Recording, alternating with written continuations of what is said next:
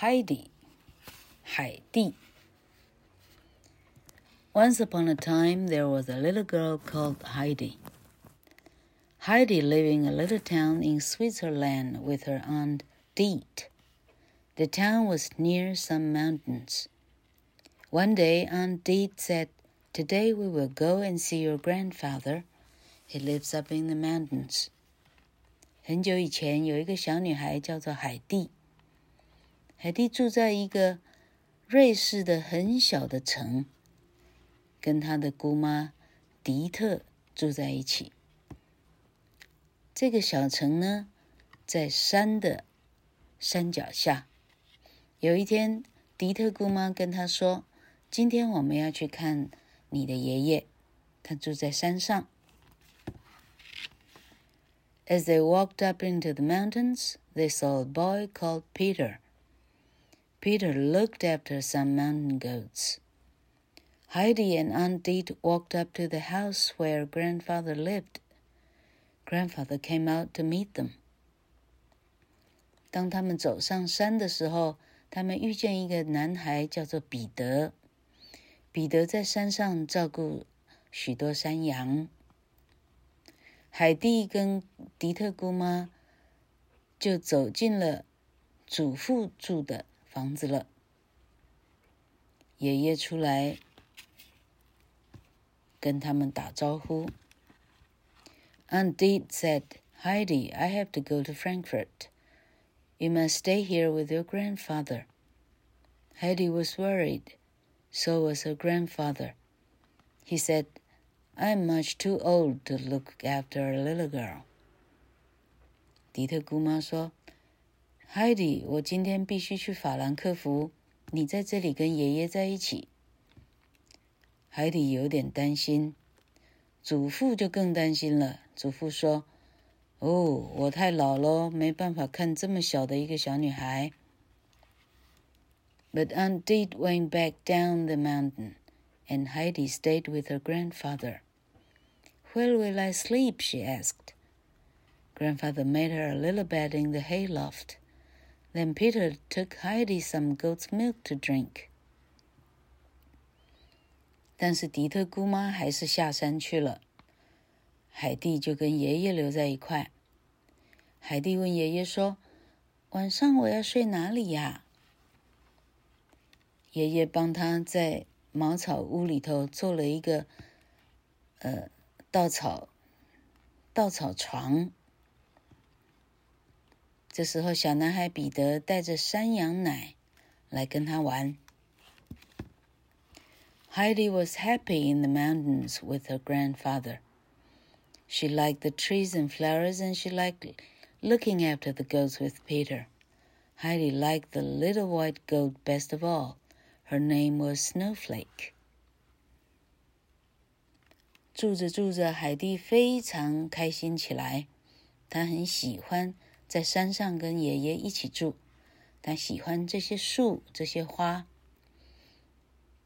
他也喜欢跟彼得一起照顾所有的山羊。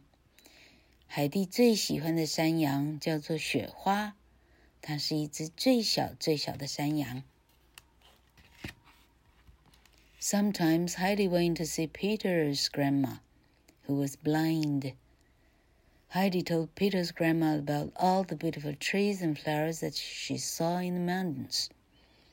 有时海蒂会跟着彼得去找彼得的奶奶玩。彼得的奶奶已经瞎了，海蒂就告诉奶奶，山上所有的漂亮的树啊、花啊，她看得到的，她每一个都告诉奶奶。But one day Aunt Auntie came back from Frankfurt. Heidi, she said, it's time you went to school. Where must I go? said Heidi. To Frankfurt, said Aunt Dete. I will take you to stay with my friends who live there. 有一天，迪特姑妈从法法兰克福回来了。她告诉海里说：“你上学的时候到了。”那我应该去哪里呢？海底说：“在法兰克福，我会带你去我朋友那里 他住在法兰克福。Grandfather was sad. Does Heidi have to go? He said. Heidi was sad too. I want to stay here with grandfather and Peter, she said. But Aunt Did said, No, you must go to school. 爷爷很伤心。海迪一定要走吗？他说。海迪也很伤心。我想留在这里跟爷爷跟彼得在一起。姑妈迪特说：“不行，你得去上学。” Auntie took Heidi to live with some of her friends in a big house in Frankfurt. A little girl called Clara lived there. Clara could not walk. She had to stay in a wheelchair all the time. 迪特姑妈带海迪去到法兰克福的朋友的一个很漂亮的豪宅里面。豪宅里头的小女孩叫做克拉拉。克拉拉不能走，她必须整天坐在轮椅上。Heidi liked Clara, but she wasn't happy living in Frankfurt. She wanted to go back to grandfather and Peter in the mountains. At night, Heidi dreamed that she was in the mountains with Snowflake, the little white goat. Heidi 海蒂喜欢克拉拉，但是他不怎么喜欢住在法兰克福。他想要赶快回到爷爷 one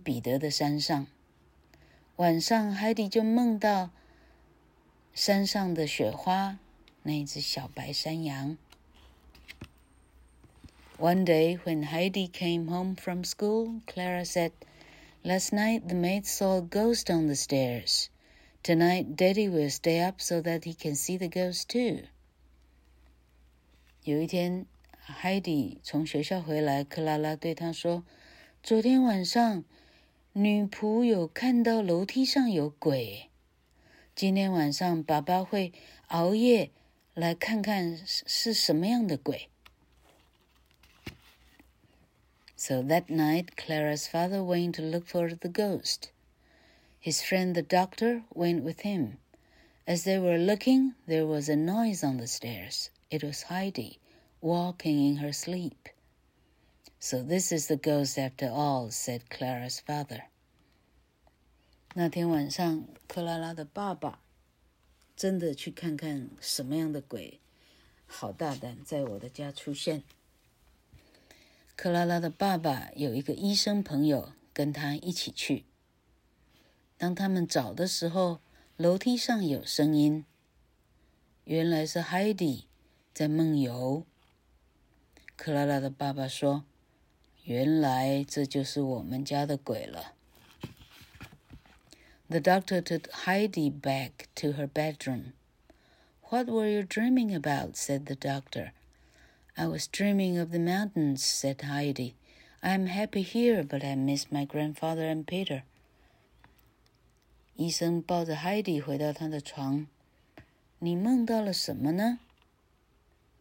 海蒂说：“我梦见爷爷的山上。”我在这里是很开心了，但是我很想念爷爷跟彼得。Clara's father was worried about Heidi. I'll help you to go home, he said. Heidi went to see Clara. I will miss you when I'm back in the mountains, she said. I will miss you too, said Clara. But I will come and see you one day soon. 克拉拉的爸爸有点担心海蒂，他说：“好，我帮你回去一趟。”克拉拉去，海里去找克拉拉。他对他说：“我回去的时候，我会很想念你。我如果回到山上，我想我会很想念你的。”克拉拉说：“我也会想你。” But I will come and see you one day soon。但是我想我有一天可以去山上找你的。So Heidi went back to the mountains. Grandfather and Peter were very happy to see her. Peter gave her some goat's milk. Then Heidi went to sleep in the hayloft. Heidi didn't walk in her sleep that night. She was so happy to be home. 海里真的回到爷爷的山上了。爷爷跟彼得好开心去看到他。彼得给他一些牛奶、山山羊奶喝，山羊奶喝。然后海底赶快回到自己从前睡的那个稻草房的小稻草床。海底没有再梦游了。他很开心，他回到了家。The next day, Heidi went to look after the goats with Peter. It's wonderful to, it's wonderful to have you back," said Peter. "I missed you." "I missed you too," said Heidi. "I want to stay in the mountains forever." 第二天，look after the goats. Heidi 呢，去帮 Peter 照顾他的山羊。 Peter 说：“你能回来真好，我很想念你。”海蒂说：“我也很想念你呢。我希望我可以永远留在这里。” One morning, when Heidi had just got up, there was a knock at the door. It was Clara and her father. I have to go to town, said Clara's father. Clara can stay here with you for a week. 有一天早上。 海里刚起床的时候，有人轻轻敲着门。哇，竟然是 Clara 跟她的爸爸。Clara 的爸爸说：“我必须进城一趟。Clara 可以跟你在这里一个礼拜玩，跟你玩一个礼拜哦。” Heidi was pleased to see Clara, and took her to see all the beautiful things in the mountains. But Peter was jealous of Heidi's new friend. When no one was looking, he pushed Clara's wheelchair down the mountain. Heidi 很高兴看到 Clara，他带着 Clara 整个山上去跑去玩，去看所有山上的漂亮的东西。这时候，彼得没有了 Heidi 的陪伴，他开始非常嫉妒 Clara。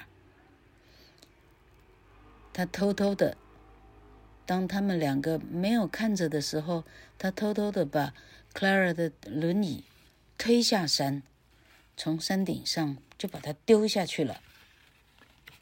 The next day, Clara could not find her wheelchair. I must try to walk, said Clara. So Heidi and her grandfather helped her to walk. Suddenly, Clara started to walk all by herself. This is wonderful, said Heidi. Peter was pleased too. I'm so sorry I was jealous, said Peter. Will you be my friend, Clara? 第二天，Clara 找不到她的轮椅。我必须试着走路，Clara 说。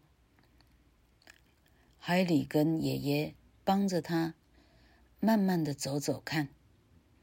忽然之间，Clara 自己一个能够开始慢慢走了。海里说：“这真是太好了。”彼得也很开心，跟他道歉说：“我很抱歉，我嫉妒了你。请问你可以跟我当朋友吗，克拉拉？”The next day, Clara's father came to take her back home.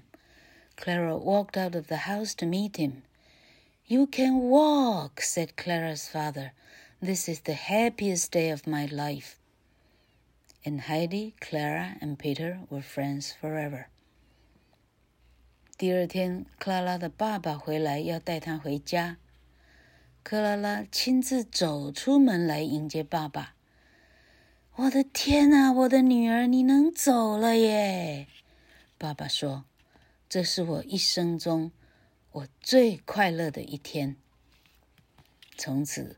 克拉拉、海蒂、克拉拉跟彼得永远非常幸福的，呃，一起生活在一起。老哥的中文，哎呀，这个故事呢是啊，德国文学里头听。说是儿童文学是第一名，哎，因为他说了许多的人的啊，例如老老爷爷的固执，呃，那个那个孤僻的个个性哈，啊，Peter 的嫉妒哈，那海底的到处与人为善哈，那克拉拉也跟人都很好啊，一切。有有正向的正能量，有一些正的正能量的回报啊，基本上是这样，让孩子认识什么叫什么叫有残缺哈，也不能走的女孩哈，什么叫孤僻？OK，那要怎么样这个世界哎会回到大同？我猜测是这样哈。